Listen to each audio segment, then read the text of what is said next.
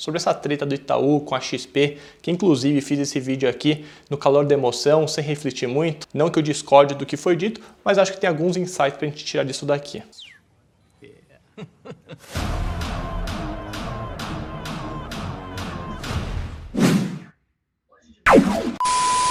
Vi algumas notícias, opiniões questionando se é verdade, mentira, se é tudo um teatro, e aqui eu vou dar minha opinião. Lembrando aqui que se trata apenas da minha percepção. O que de fato ocorreu, não tenho a mínima ideia. Ah, bom. Mas o fato é, essa atitude do Itaú viralizou bombou na internet. Saiu notícias, memes e tudo mais. Mas reparem num detalhe. O comercial do Itaú em nenhum ponto citou a XP. Falou mal da classe dos assessores como um todo, mas a XP, por ser a maior e mais conhecida nesse ramo, acabou sendo associada. Mas e o BTG, Orma, Guard, entre outras corretoras independentes que também trabalham com assessores? Todo mundo meio que esqueceu. Essa propaganda fez com que as mídias reforçassem ainda mais o grande duelo entre os bancos e não as corretoras independentes, mas sim com a XP como se fosse a única, deixando no segundo plano todas as outras corretoras que poderiam atrapalhar o protagonismo da XP. Algumas até que estavam incomodando a XP como o BTG. Então minha questão é, será que tudo isso foi pensado de maneira estratégica? Nós sabemos que o Itaú tem grande participação na XP. Quanto mais a XP crescer e lucrar, o Itaú tendo uma boa parcela da empresa,